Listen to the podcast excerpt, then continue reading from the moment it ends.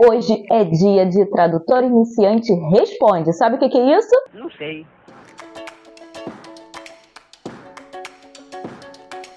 Olá, tradutores! Tudo bem com vocês? Eu sou a Laila Compan, sou criadora do Tradutor Iniciante, sou tradutor intérprete profissional e tô aqui toda semana para dar uma dica para você que quer ser tradutor, para você que está dando seus primeiros passos, conhecer um pouquinho mais sobre esse mundo, sobre a realidade da vida do tradutor profissional. Então, fica comigo porque hoje é dia de Tradutor Iniciante Responde. Sabe o que é isso? Se você é novo aqui no canal e não sabe o que é o Tradutor Iniciante Responde, eu já vou te explicar. Toda última segunda-feira do mês eu faço esse quadro, né, que é o Tradutor Iniciante Responde, onde eu respondo uma dúvida sua. Então, se você tem alguma pergunta, se você tem alguma curiosidade sobre o mundo da tradução, sobre como funciona a nossa profissão, você pode mandar para mim aqui nos comentários ou no link que tem aqui na caixinha de descrição com a sua pergunta, com a sua dúvida, com a sua curiosidade, enfim, e eu vou responder para você em um vídeo. Lembra de usar a hashtag Tradutor Iniciante Responde. A dúvida de hoje é a seguinte: você considera a profissão muito estressante pelos prazos de entrega e imprevisibilidade? Vamos lá, deixa eu conversar uma coisa aqui com vocês, né? Essa questão do prazo de entrega é treinável. É claro que às vezes a gente pode se assustar, alguns prazos podem chegar como sendo impossíveis, já aconteceu isso. A gente consegue se adaptar à medida do possível. E claro, com prática, com treinamento, a gente vai cada vez ficar mais rápido naquilo que a gente faz, a gente vai melhorar a nossa produtividade e a gente vai conseguir lidar com esses prazos. A grande questão que eu falo é a seguinte: muitas vezes o pessoal pergunta para mim assim: Eu consigo conciliar a tradução com outro trabalho? E a pergunta é. Ah, ah,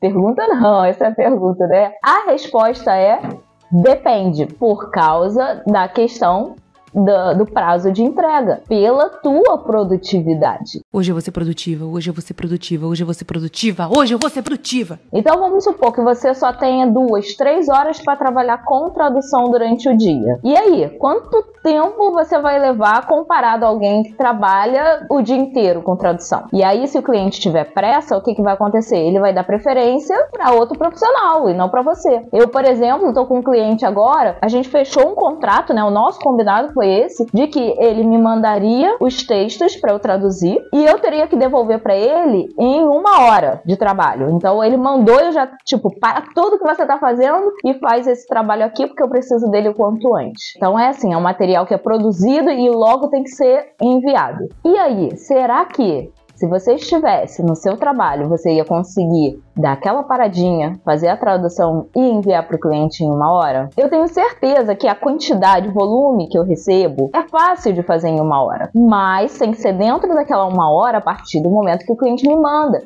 Vá! Lino! Ele não poderia esperar eu chegar em casa no final do dia para sentar, traduzir e mandar para ele. Essa é a grande questão. E isso não é só agora que está acontecendo comigo. Quando eu comecei na tradução, eu também trabalhava com uma agência de tradução que fazia essa solicitação para mim. A agência me mandava os arquivos e eram arquivos assim pequenos, 200 palavras, coisa pequena. E eu tinha que devolver para eles em duas, três horas. Por quê? Porque aquilo eram e-mails que iam ser enviados uh, naquele mesmo dia ou no máximo no dia seguinte para os funcionários daquela empresa que trabalhavam no outro país, né? Eu não lembro qual era o país que eles trabalhavam, mas enfim, era alguma coisa em espanhol. O e-mail tinha que ser enviado, tinha que ser disparado para a galera que trabalhava no Latam. Gente, é louco.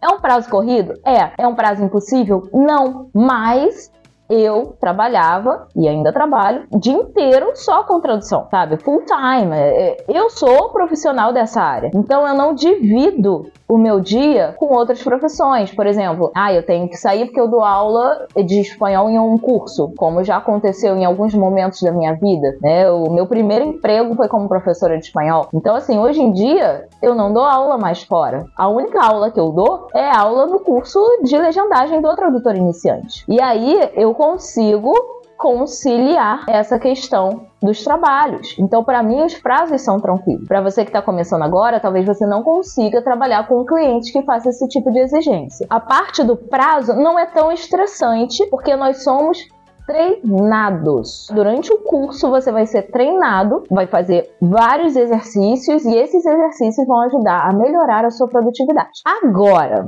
tem a segunda parte da pergunta, né? Que é sobre a, questão da imprevisibilidade. E eu tenho que prestar atenção quando eu falo esses palavrões, né? Porque senão enrola a. Realmente, é tudo muito imprevisível. Eu não sei te dizer quanto ganha um tradutor. Simples assim. Porque a galera me pergunta: quanto é que ganha um tradutor? Não sei, é imprevisível. Eu hoje posso ganhar 5 mil, mês que vem eu posso ganhar 15 mil. A gente vai te ver! E no outro mês eu posso ganhar mil, quinhentos.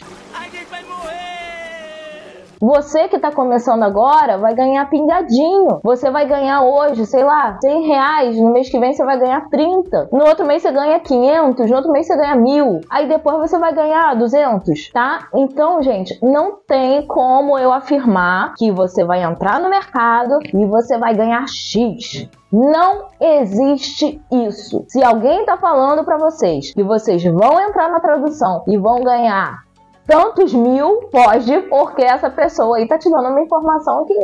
Como assim? É mentira! Eu até hoje não tenho salário certo. Eu tô há mais de 10 anos trabalhando com tradução e o meu salário varia por mês. Aliás, Aliás, deixa eu reformular aqui. O meu faturamento muda todo mês. Não é porque um mês eu ganhei X, o outro mês eu ganhei Y. Um cliente pode te pagar uma tarifa X, o outro cliente vai te pagar uma tarifa Y e o outro cliente vai te pagar uma tarifa Z. Você precisa entender. Outra coisa, dependendo da sua área de atuação, você vai receber de formas diferentes. Na interpretação, a gente recebe a diária. E aí um cliente vai te pagar uma diária, outro cliente te paga outra diária. As tarifas variam. Na tradução audiovisual, a gente recebe por minuto de vídeo. Então, um cliente pode te pagar uma tarifa X pela pela minutagem, o outro cliente pode pagar uma tarifa Y. Para quem trabalha com tradução literária, é por lauda. Para quem trabalha com tradução técnica, com tradução de texto, de repente por palavra, varia, gente, varia. Isso é variável. E aí você precisa trabalhar o quê? O seu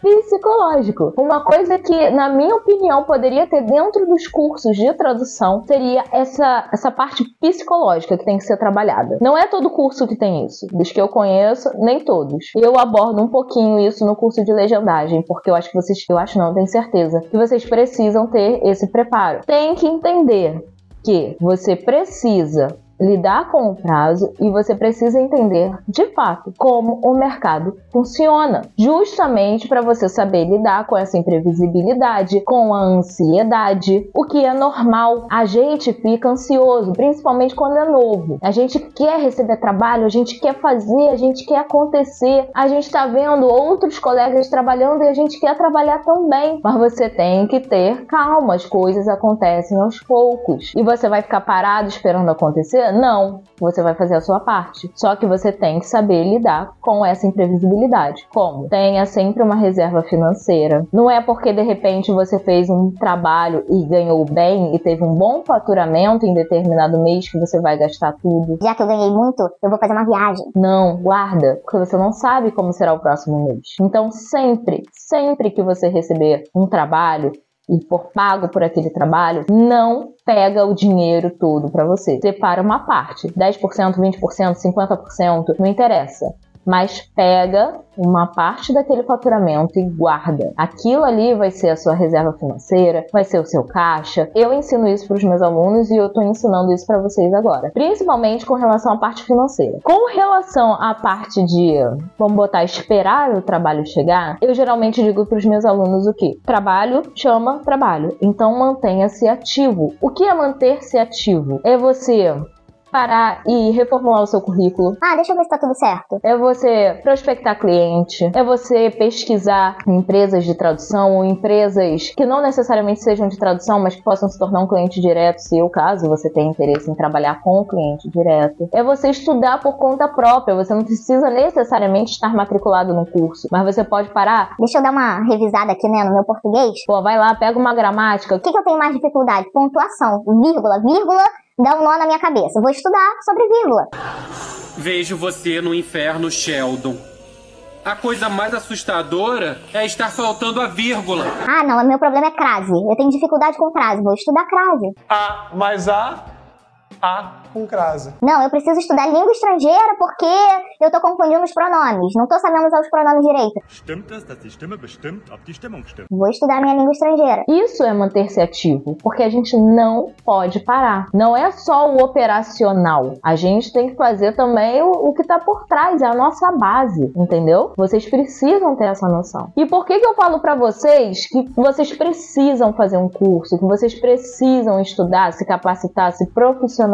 Por causa disso. Porque os professores vão auxiliar vocês com essas questões aí de prazo, de imprevisibilidade, como é que eu vou lidar com o cliente X, como é que eu vou lidar com a situação Y. Então, gente, façam boas escolhas dos cursos de vocês, analisem, verifiquem se o professor realmente está atuando no mercado, porque é muito fácil eu falar assim: Ah, eu sou professora de legendagem e eu não estou atuando no mercado. Eu sei a teoria toda, eu aprendi a teoria, vou virar professora de legendagem. né? É muito fácil isso acontecer. Ou então, sei lá, eu comecei agora, fiz um curso, né, de tradução, mas tá difícil arrumar trabalho, Ah, vou, vou dar uma mentoria, já sei a teoria toda. né? Então, muito cuidado com essas situações. Verifiquem o que que seu professor já produziu, o que que ele já fez, o que que ele não fez. Esses detalhes aí são muito importantes.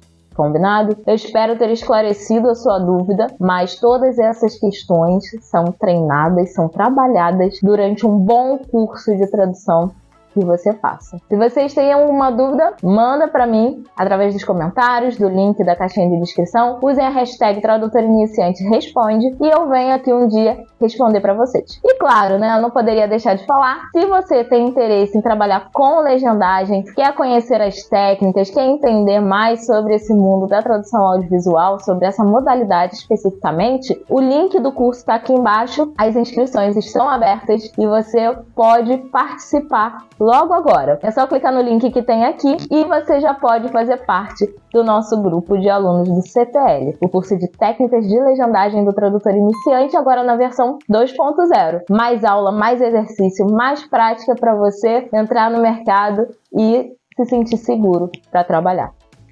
Grande beijo para você, sucesso e até o próximo vídeo. Tchau, tchau.